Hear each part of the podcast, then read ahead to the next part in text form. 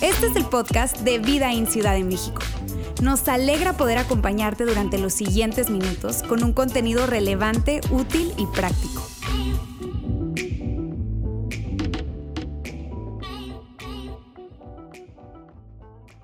Muy bien, buen día a todos. ¿Cómo están? Qué gusto estar con ustedes nuevamente. Mi nombre es Jair, si no tengo el gusto de conocerte. Yo tengo la oportunidad de ser parte del equipo de pastores en Vidaín y hoy, hoy quiero compartir con ustedes un mensaje especial, diferente.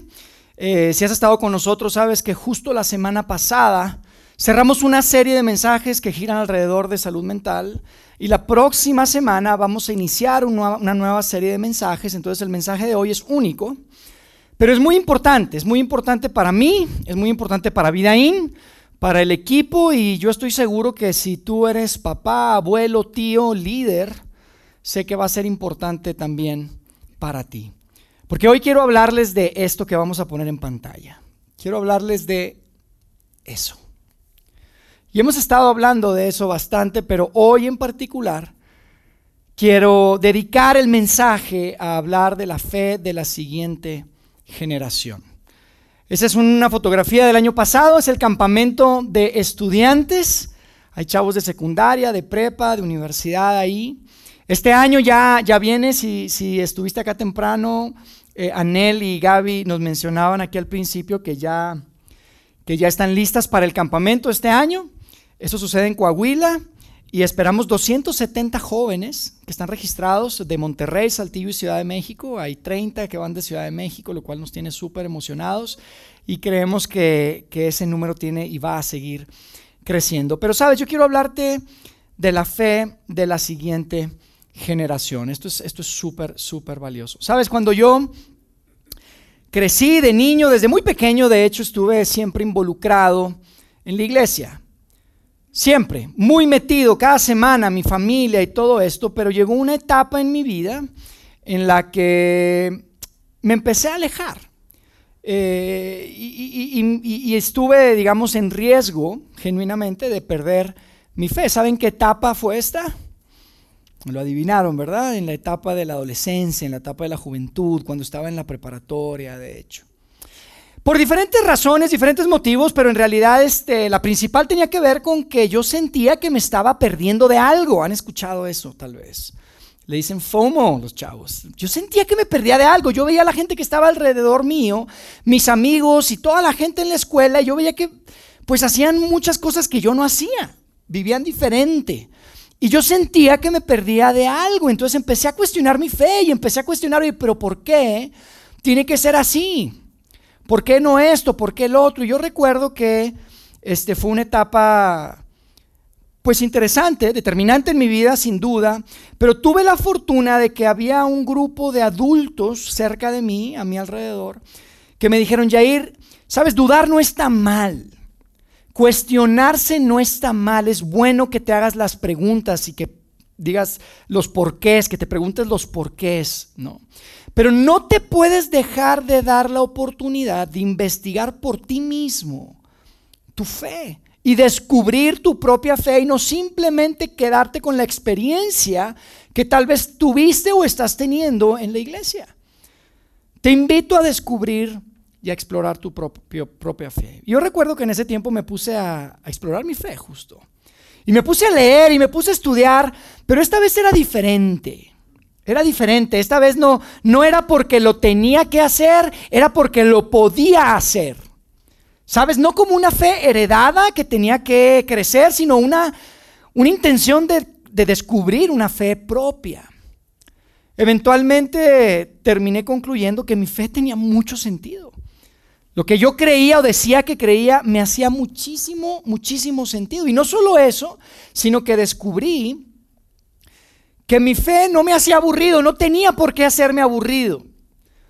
Que el hecho de que yo tuviera fe o que me llamara cristiano no significaba que yo tenía que ser introvertido y así todo como con una aureola, porque eso es lo que me causaba tanto ruido, ¿sabes? Como que yo decía, es que siento que como que en mi experiencia yo no soy así como ellos, yo no hablo así como ellos, no me parece normal que hablen así, yo soy, yo soy extrovertido.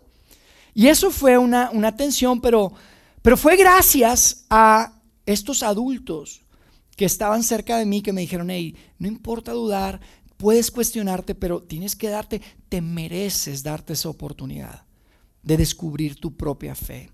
Si no hubiera sido por ellos, probablemente yo no estaría aquí hoy. Y sabes, te cuento esto, y sabes por qué les digo esto, porque definitivamente creo, creemos, que la fe de la siguiente generación está en riesgo. La fe de la siguiente generación está en juego hoy en día. Si tú eres un chavo de secundaria, tú eres un chavo de prepa, tú eres un joven, tú sabes a lo que me refiero. Y si tú estás un poquito más grandecito, pues te lo tengo que decir. Tus hijos, la fe de tus hijos, de tus nietos, de tus sobrinos, está en riesgo. Y necesitamos hacer algo. Y mira, antes de continuar y de hecho de empezar con el contenido que, preparé para ustedes, yo quiero mostrarles una fotografía más. Esa es mi familia. Y se las muestro porque para mí esto es personal. Esto no es un mensaje más que yo vengo acá a darles y, y, que preparé. Para mí esto es personal. Ella es Isabela, mi hija, estaba acá al frente y ahorita salió. Ella tiene 14 años, va a cumplir 15 en septiembre. Y Eugenio tiene 15 y va a cumplir 16 en julio están en preparatoria y, justo en agosto los dos entran. Eugenio ya estaba y ahora entra también Isabela ahí a la, a la prepa del TEC. Y para mí esto es personal, porque saben, yo no puedo garantizar, no hay forma que yo pueda garantizar que ellos dos, cuando lleguen a su edad adulta, quieran tener una relación con Jesús. Eso es algo que está fuera de mi control. Son cosas que yo no puedo controlar. Lo único que yo sí puedo controlar es que por lo menos a ellos no les quepa duda, que no les quepa ninguna duda que su papá y su mamá realmente creen lo que dicen que creen. Eso es lo único que puedo hacer. Ahora, esto que les cuento de mi experiencia y de lo que creo que está sucediendo hoy en día en la siguiente generación, y cuando digo siguiente generación es simplemente la generación que viene atrás, ¿ok? Tú tienes 30, pues esos los que están en 20, tú tienes 20, los que tienen 15, tú tienes 50, los que vienen 40. La, generación, la siguiente, la que viene atrás, cuando, cuando hablo de esto, pues yo te digo algo, no es algo que sea exclusivo de lo que estamos viviendo hoy en día, en el siglo XXI. Eh, esto es algo que, que, que ya han experimentado, de hecho la historia nos muestra. Y yo quiero mostrarte un poco de eso, quiero leer un par de versos, donde vemos que el pueblo de Israel, eh, esta nación que, que, Dios levanta de una familia y que queda registrado en estos textos tan antiguos, ellos experimentaron esto también, donde la fe de una generación se perdió. Y yo quiero leer un par de versos, pero quiero darte un poquito de contexto para que tú sepas de qué estamos hablando. El pueblo de Israel está justo llegando a tomar posesión de la tierra que Dios les había prometido de ese pedazo de finca raíz que, Dios les había prometido. Ellos habían estado como esclavos en Egipto.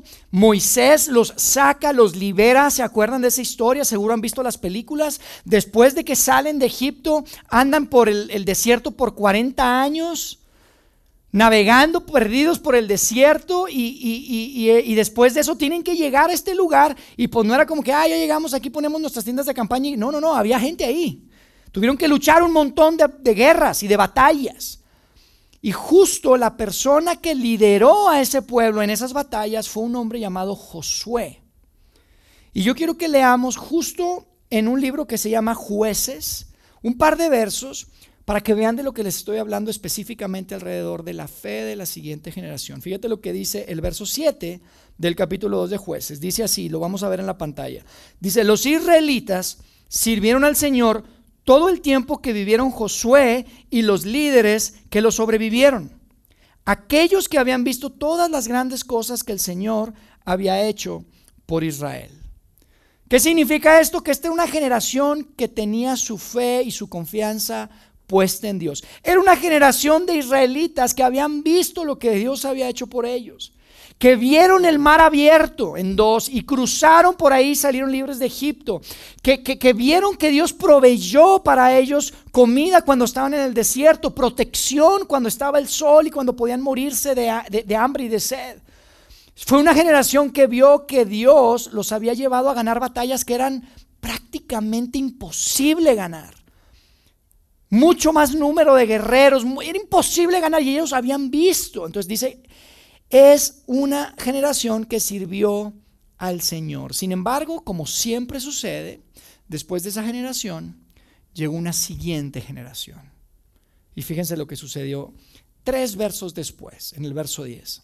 Dice Josué 2.10, dice, después de que murieron todos los de, de esa generación, creció otra, y no conocían al Señor ni recordaban las cosas poderosas que Él había hecho por Israel.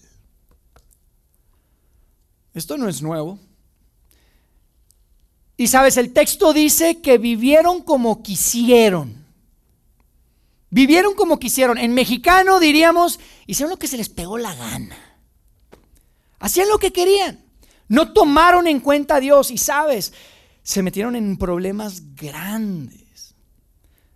Ellos se metieron en problemas muy, muy terribles como nación justo después de esta generación que servía al Señor. Si tú lees, te das cuenta que, mira, llegaban los pueblos y los saqueaban, los robaban, les quitaban alimento, los amenazaban, los invadían.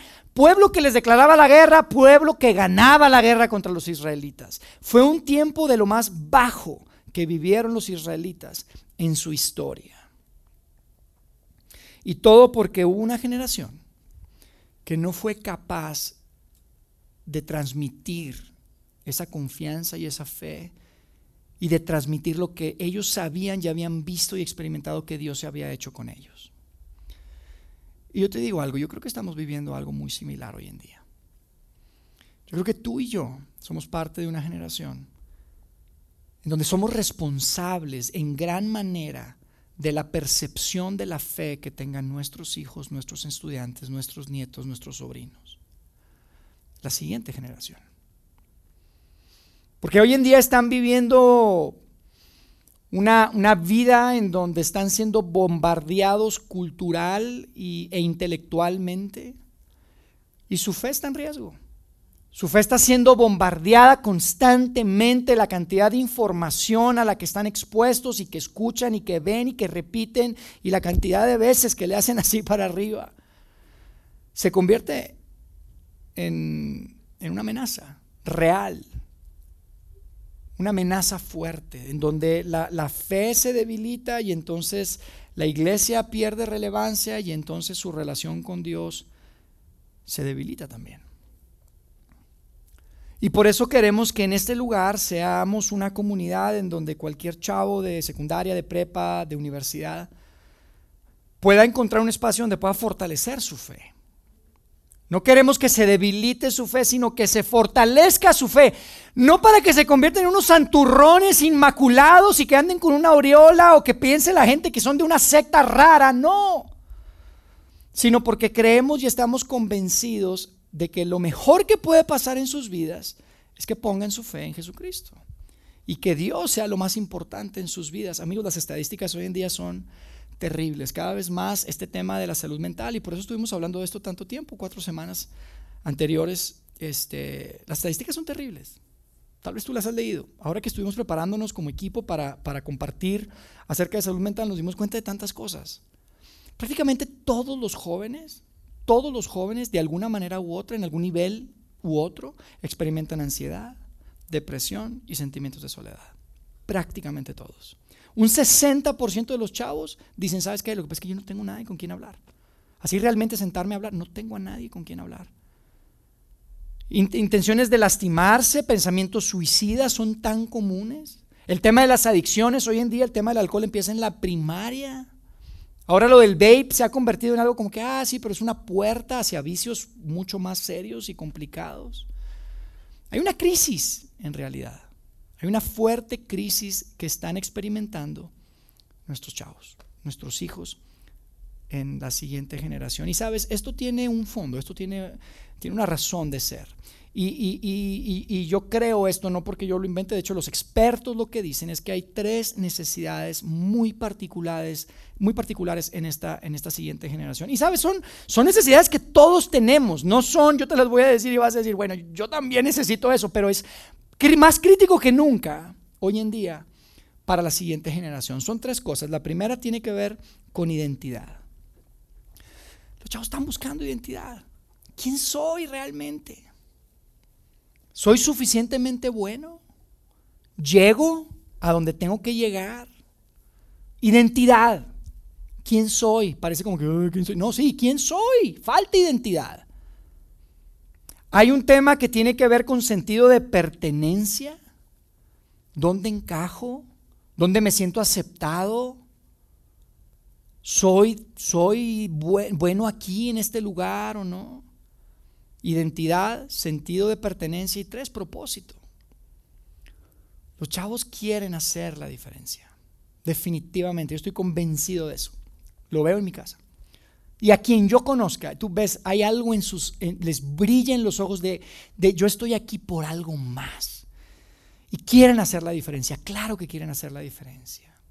Y sabes, desafortunadamente hoy en día, ellos están buscando esto en muchos lugares. Lo están buscando en cosas materiales, lo están buscando en relaciones, lo están buscando en las redes sociales que se han convertido en una gran mentira. Porque en las redes sociales parece que todos tienen eso. Todos tienen identidad. Tienen millones de seguidores. Todos tienen un sentido de pertenencia. Todos tienen un propósito. Y es una gran mentira.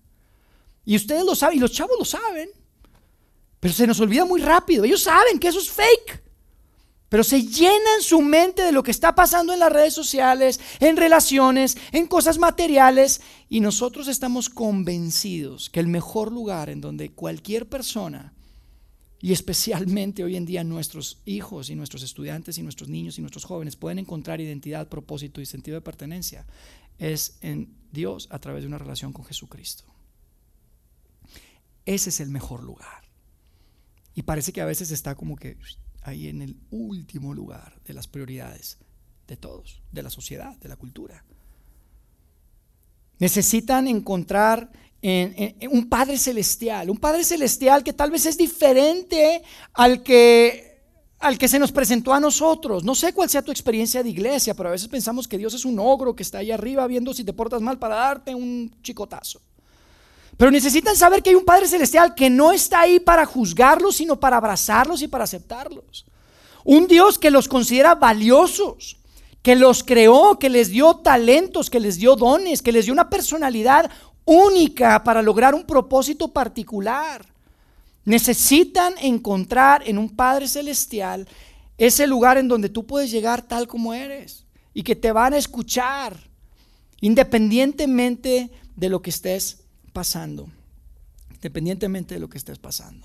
Y sabes, una de las cosas que decimos acá constantemente, y hacemos muchas series de esto, ¿verdad? De tomar buenas decisiones y todo, porque es importante para nosotros, creemos que de eso se trata el, cristianismo, pero hablamos mucho de que queremos que en este lugar todos podamos tomar mejores decisiones y vivir con menos arrepentimientos. Yo creo que tú estás de acuerdo conmigo. Si tú eres padre acá, tú sabes, tal vez dices, pues para mí es muy tarde, pero para mis hijos sí quiero. Si quiero que tomen mejores decisiones, si quiero que tengan menos arrepentimientos. Y sabes, me pareció interesante porque, porque me estaba preparando y hay un, hay un psicólogo clínico que es un autor que, que, tiene un canal de YouTube y tiene millones de seguidores, muy relevante, conservador, escribió un par de libros súper recomendables, se llama Jordan, Jordan Peterson, probablemente no han escuchado. Pero él habla específicamente de ese remordimiento del que nadie se libra cuando hacemos las cosas que sabemos que no debemos hacer o cuando no hacemos las cosas que sabemos que debemos hacer.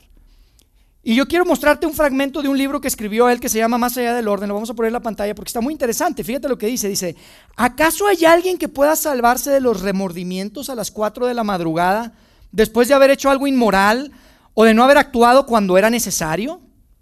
Si fuéramos los dueños de nuestros propios valores, actuaríamos como quisiéramos sin sufrir arrepentimiento, tristeza ni vergüenza, pero nunca he conocido a nadie que lo consiga. Dice, incluso las personas más psicopáticas parecen al menos tener ganas de ocultar sus fechorías bajo un mar de mentiras. ¿Por qué?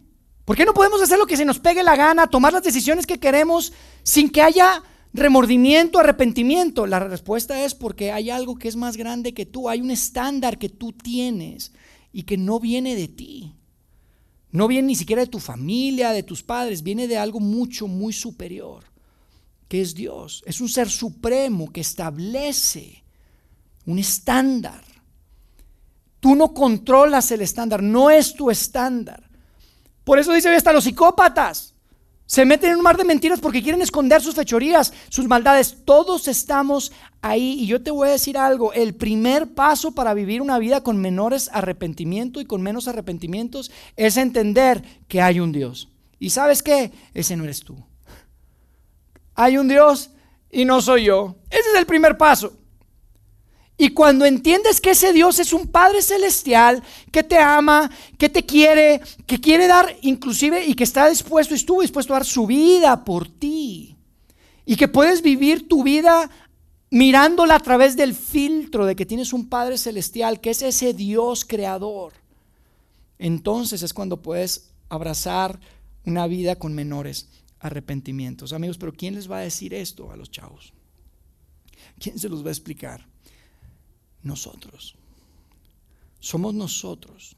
Es la generación que va adelante quien en muchas maneras es responsable de que ellos puedan entender, siendo niños, siendo jóvenes, siendo adultos, que pueden acudir a Dios independientemente de lo que estén viviendo y que no simplemente es un lugar en donde tú puedes ver valores establecidos, ética o moral, sino que te puede dar valor a ti como persona, identidad, propósito y sentido de pertenencia. Lo triste, amigos, y lo inquietante de todo esto es que muchas veces creemos que simplemente por creer o porque nosotros tenemos fe, ya automáticamente ellos también van a tener fe.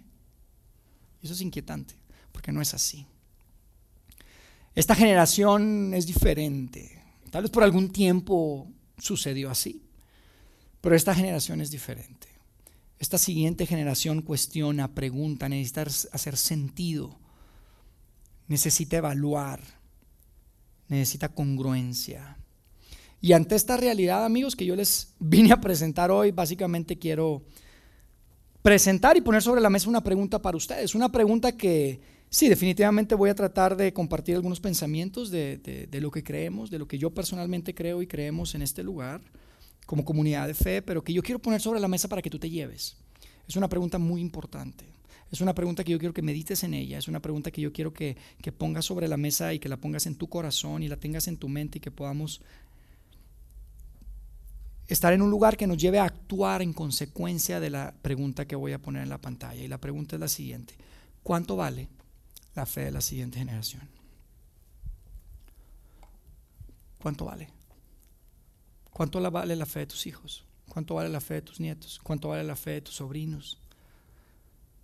¿Cuánto vale la fe de la siguiente generación? Y yo quiero compartirte tres pensamientos, tres pensamientos breves, eh, que probablemente no estás 100% de acuerdo conmigo, tal vez algunos te parezcan radicales, algunos seguramente no, este, pero son tres y quiero compartirlos con ustedes porque creo que son importantes porque hay una batalla allá afuera y la fe de la siguiente generación está en juego.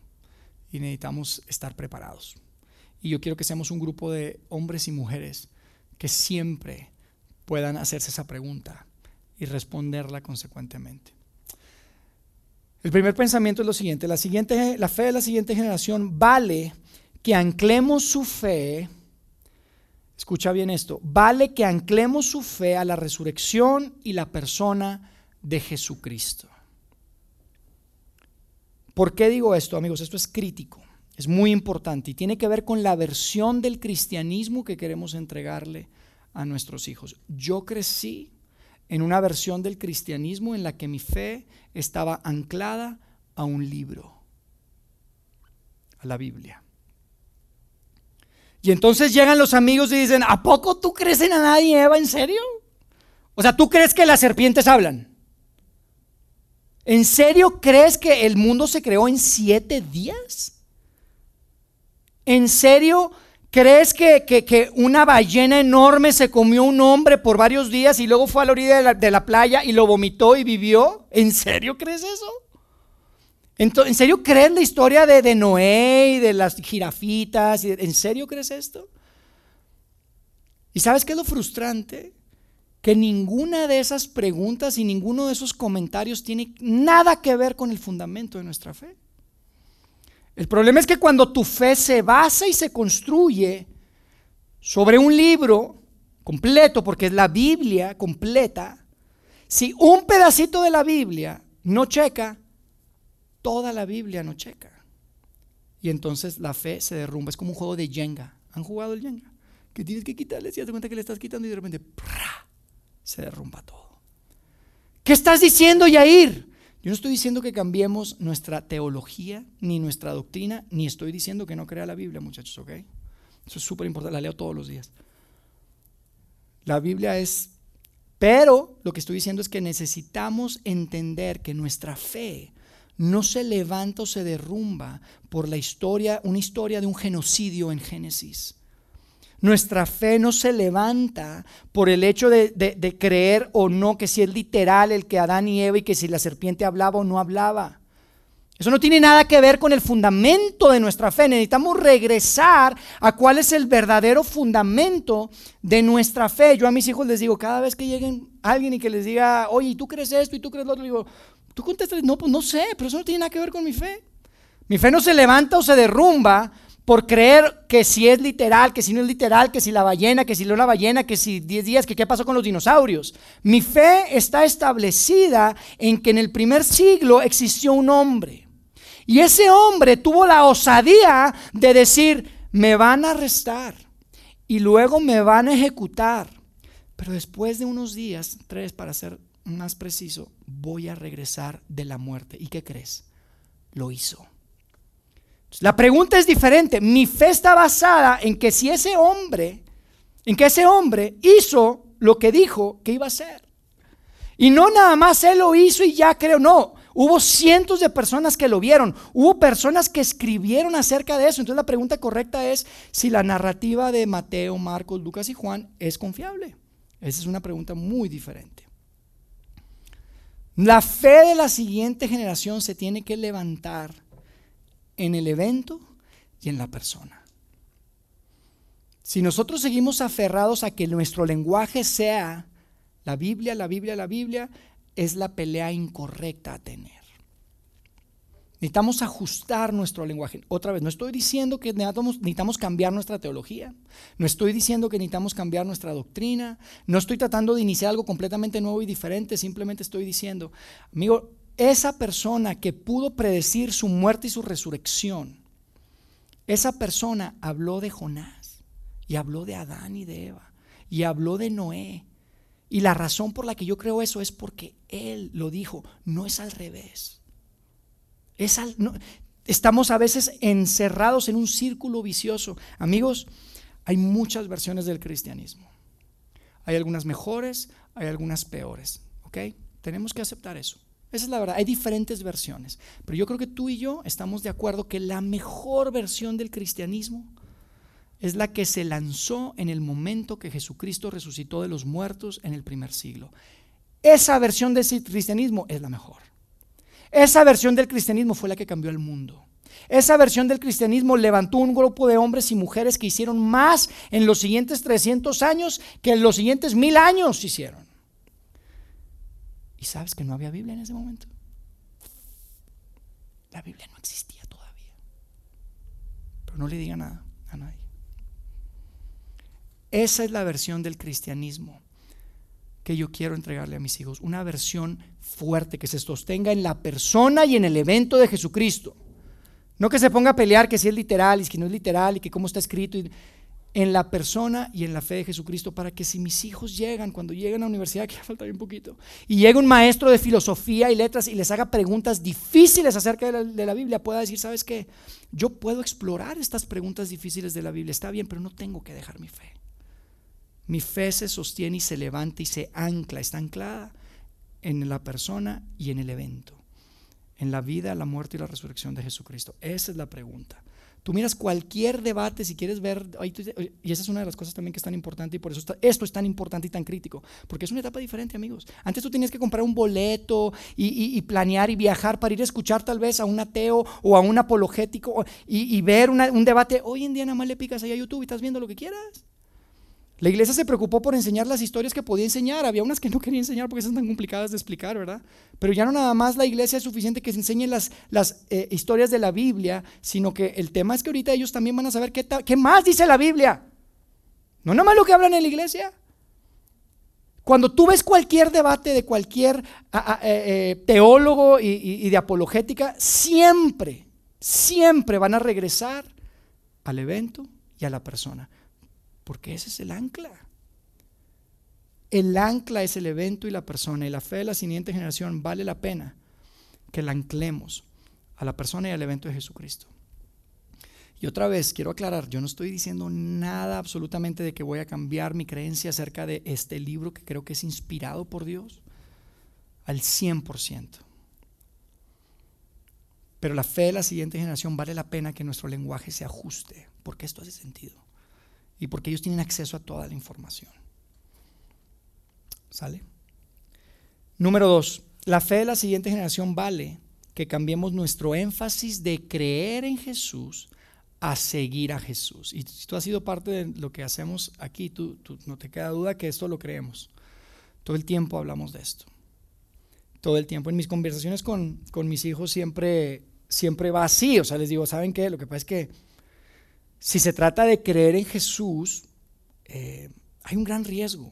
Hay un gran riesgo porque nos podemos quedar en un lugar en el que Jesús se convierte en un punto de referencia solamente. Yo creo en Jesús. Soy cristiano, soy católico. Es un punto de referencia, es una etiqueta. Pero creer en Jesús no hace absolutamente nada en tu vida si no lo pones en práctica no sirve de nada. Por eso en nuestro énfasis es, nosotros queremos inspirar a la gente no a creer verdades, que sí, claro, creemos que son verdades, sino, pero no a creer, sino a seguir a Jesús. Y con mis hijos les digo siempre, hay un riesgo si nada más decimos que creemos. Se trata de seguir. Seguir cuesta. Seguir requiere que te estires. Seguir requiere que...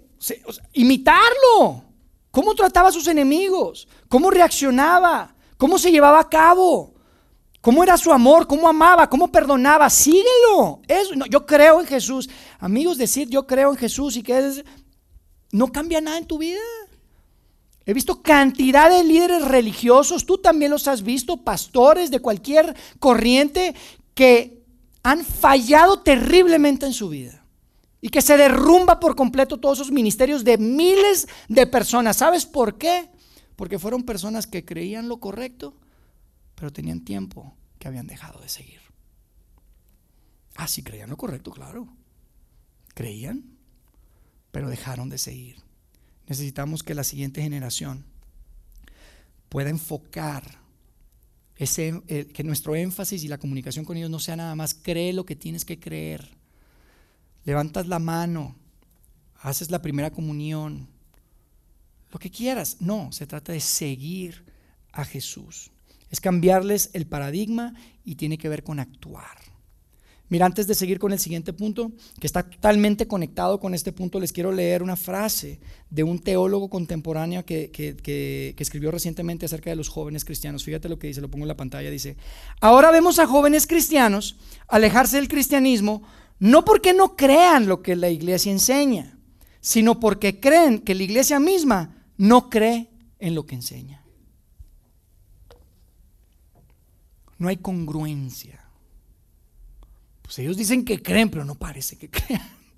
Actúan de una manera diferente porque no están siguiendo a Jesús. La fe de la siguiente generación vale lo suficiente para cambiar nuestro enfoque de creer algo correcto a seguir a Jesús, a actuar, a aplicar, a ser las manos y los pies de Jesús en la comunidad. De eso se trata ser iglesia. De eso se trata el cristianismo. El cristianismo no es simplemente creo las verdades. Claro que tienen un lugar y es súper importante, pero nuestro énfasis, si queremos que la fe de la siguiente generación sobreviva, tiene que cambiar hacia seguir. Por eso, tú sabes que acá siempre decimos que nuestra misión, nuestra razón de existir es inspirar a las personas a seguir a Jesucristo. Y hay mucho detrás de eso. Yo sé que aquí lo decimos así muy rápido y queremos inspirar a las personas, inspirar a las personas a seguir a Jesús. Siempre decimos inspirar a las personas a seguir a Jesús. Pero hay mucho detrás de eso. Y tiene que ver con que no simplemente queremos que aquí hay un montón de gente sentada y que diga que cree lo que nosotros también creemos, sino que puedan establecer un filtro a través del cual ven toda su vida y que puedan actuar de tal manera que reflejen lo que Jesús quiere que reflejemos como sus hijos, como su iglesia. Y punto número tres que está conectado con este, y con esto termino amigos, es vale la pena, bueno, la fe de la siguiente generación vale que vivamos de tal manera, y yo creo que en esta sí todos vamos a estar de acuerdo, tal vez te quedaste what con lo de la Biblia, pero esta sí vas a estar de acuerdo. Vale la pena que vivamos de tal manera que elimine cualquier duda sobre si creemos lo que los estamos invitando a creer. Y yo creo que estás de acuerdo conmigo. Amigos, no podemos obligar a nadie a creer algo. Ni siquiera a tus hijos, a tus nietos, a tus sobrinos. Yo no puedo obligar a mis hijos a que crean lo que yo creo. No tengo control sobre eso, pero lo que sí tengo control es lo que les decía al inicio. Lo único que tengo control y lo único que puedo hacer es asegurarme que no les quepa duda. Que yo realmente, yo y su mamá realmente creemos lo que decimos que creemos. Y tiene todo que ver con esa congruencia, con esa frase que decía Russell Moore que les mencionaba hace un momento. Yo quisiera que llegara un momento que, ojalá no, pero si llega un momento en el que mis hijos dicen, ¿sabes qué? No, no, no creo todo lo que cree papá y toda la mamá, pero no me cabe duda que ellos sí lo creen. Por la forma en la que viven, por la forma en la que aman, por la forma en la que perdonan, por la forma en la que invierten su dinero, por la forma en la que pasan su tiempo, por la forma en la que trabaja en su empresa, por la forma en la que hace cada cosa. No me cabe duda que cree lo que dice creer. Cree que hay algo que es mucho más grande que ella y que Dios está en control y que Jesucristo es una persona real, que está viva y que puede tener una relación personal con ella y con Él. ¿Qué es lo que creemos, amigos? Siempre decimos inspirar a las personas a seguir a Jesús, es nuestra misión. Y nuestra promesa es la siguiente y es lo que creemos. Cuando decimos, ¿qué queremos? Que no les quepa duda que creemos que seguir a Jesús hace tu vida mejor y a ti te hace mejor para la vida. Esa es nuestra promesa como comunidad, como iglesia. La promesa de vida ahí, así como la de Starbucks es, queremos que tu café siempre te guste y que esté delicioso y si no te lo volvemos a hacer, ¿verdad? Que ellos dicen, esa es la promesa. Tú vas a Starbucks y dice, promesa, ¿verdad? ¿Saben cuál es nuestra promesa? Seguir a Jesús hace tu vida mejor y a ti te hace mejor para la vida. Eso es lo que creemos te hace mejor esposo, te hace mejor esposa, te hace mejor empleado, te hace un mejor padre, te hace un mejor hijo, te hace un mejor abuelo, te hace más generoso, te hace más tolerante, te hace ver la vida de una manera diferente. Por eso creemos que la fe de la siguiente generación vale lo suficiente como para vivir nuestra vida de tal manera que no les quepa duda que realmente creemos lo que decimos que creemos y que los inspire a seguir a un hombre que vivió en el primer siglo, que murió y resucitó, y no porque no porque fue un gran maestro, porque fue un gran orador, porque fue un hombre que cambió la vida de tantos y que de hecho cambió y partió la historia de la humanidad de dos, en dos, sino que decidan decidirlo porque entienden que están siguiendo al, al creador y al autor de la vida. Amigos, ¿cuánto vale la fe de la siguiente generación? Y quiero dejarlos con eso porque para mí la respuesta es, lo vale todo. Vale absolutamente todo. Es nuestra responsabilidad. Como padres, como adultos, como tíos, como guías, como líderes. La fe de la siguiente generación lo vale absolutamente todo. Y por eso, amigos, yo me paro aquí y Ulises viene para acá y se para. No nos da vergüenza decirte, oye, gracias por dar de tus recursos y de tu dinero. Queremos que des más. No nos da vergüenza. Nosotros damos. Pero porque es que queremos seguir haciendo lo que estamos haciendo, queremos seguir creciendo, queremos seguir abriendo espacios, ambientes, queremos que ese ambiente que están ahorita ya, que podamos separarlos en dos, porque ya sabemos que a los grandecitos no les gusta estar con los más chiquitos, entonces ya lo sabemos todo, pero no tenemos, necesitamos manos, necesitamos recursos, necesitamos más adultos, más voces, como esa voz que yo tuve que me dijeron, hey, no importa que dudes.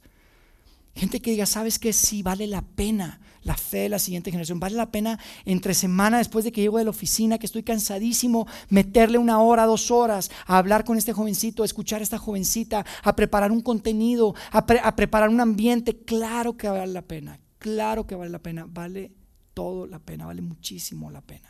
Y por eso vamos a seguir invirtiendo y queremos equipar a más gente y queremos reclutar más líderes y queremos reclutar mentores que se conviertan en esa voz para los jóvenes, para nuestros hijos. Y que puedan tal vez replicar y decir lo mismo que tú dices, pero como tú eres su papá no te hacen caso, entonces le pueden hacer caso al otro. Queremos hacer lo que esté en nuestras manos, las estrategias mejores de marketing las queremos hacer, implementar, porque la fe de la siguiente generación lo vale. Y es tu responsabilidad y mi responsabilidad como seguidores de Jesús, si realmente decimos que somos seguidores de Jesús y no solo somos creyentes, cambio de énfasis, ¿se acuerdan? Es creyente, no es creyente, no, no, es un seguidor de Jesús. Muchos creyentes. ¿Saben cómo yo me doy cuenta entre la diferencia entre los creyentes y los seguidores de Jesús? Las personas que están acá y tienen un plan para apoyar financieramente esta iglesia son seguidores de Jesús. Los que no tienen un plan para cómo apoyar financieramente la iglesia son creyentes. Y está bien, este es un lugar para todos.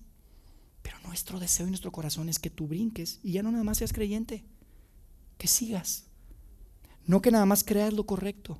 Sigue, imítalo, sé generoso, hazlo, porque lo que está en juego es mucho.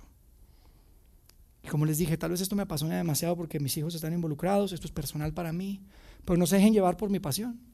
No se dejen llevar por mi habilidad para hablar aquí con un micrófono. Pónganlo enfrente de Dios. Y díganle a Dios, ¿qué es lo que tengo que hacer respecto a esto? ¿Qué onda con esto de la fe de la siguiente generación? ¿Tengo yo un rol que jugar acá? ¿Qué es lo que, por, qué este mensaje entre salud mental y la próxima? ¿Por qué? ¿Qué pasa? ¿Por qué resultó que hoy sí estuve aquí? ¿Por qué escuché? Pónganlo delante de Dios. No te dejes llevar por mi habilidad de persuadir. La fe de la siguiente generación lo vale todo, amigos. Y tenemos una gran oportunidad, no, no, no solo responsabilidad, gran oportunidad de ser una generación que tiene la capacidad de transmitir esa fe y esa confianza, porque tú y yo probablemente hemos, seguramente hemos experimentado lo que Dios puede hacer en tu vida, en mi vida, la forma en la que Él puede transformar familias, personas, corazones, y ellos necesitan saberlo. Ellos necesitan saberlo y poder abrazarlo. Amigos, gracias, gracias por escucharme. Yo espero que esto tenga sentido para ustedes. Y yo lo que quiero hacer a continuación es simplemente cerrar con una oración y terminamos nuestra reunión de hoy, ¿les parece? Dios, gracias por la oportunidad de estar juntos, porque podemos hablar abiertamente de estos temas y, Dios, queremos que seas tú el que nos des claridad y nos des sabiduría para entender lo que tenemos que entender, para procesar lo que tenemos que procesar, para interpretar lo que tenemos que interpretar y podamos verlo a través de tus ojos, Dios. Sabemos que tú tienes un corazón por aquellos que están lejos. Cualquier persona, pero sabemos que también tienes un corazón donde está incluida la siguiente generación. Si somos una iglesia que decimos que queremos hacerlo fácil para que la gente se acerque a ti, queremos ser un lugar para todos, esos todos queremos que siempre incluyan a nuestros hijos, nuestros jóvenes, nuestros estudiantes, nuestros niños. Danos capacidad, Dios, danos inteligencia, danos sabiduría para poder seguir haciéndolo, haciéndolo mejor. Y enciende los corazones de mis amigos y que juntos podamos hacer algo que genuinamente cambie, impacte la vida de jóvenes, la vida de nuestros hijos. Quédate con nosotros, Dios, y gracias por la oportunidad que nos das de no solamente ser tus hijos, ser tu pueblo, sino ser parte de tu equipo en lo que tú quieres hacer en este tiempo, en este momento, en esta ciudad y en esta comunidad. Oramos en el nombre de Cristo Jesús. Amén.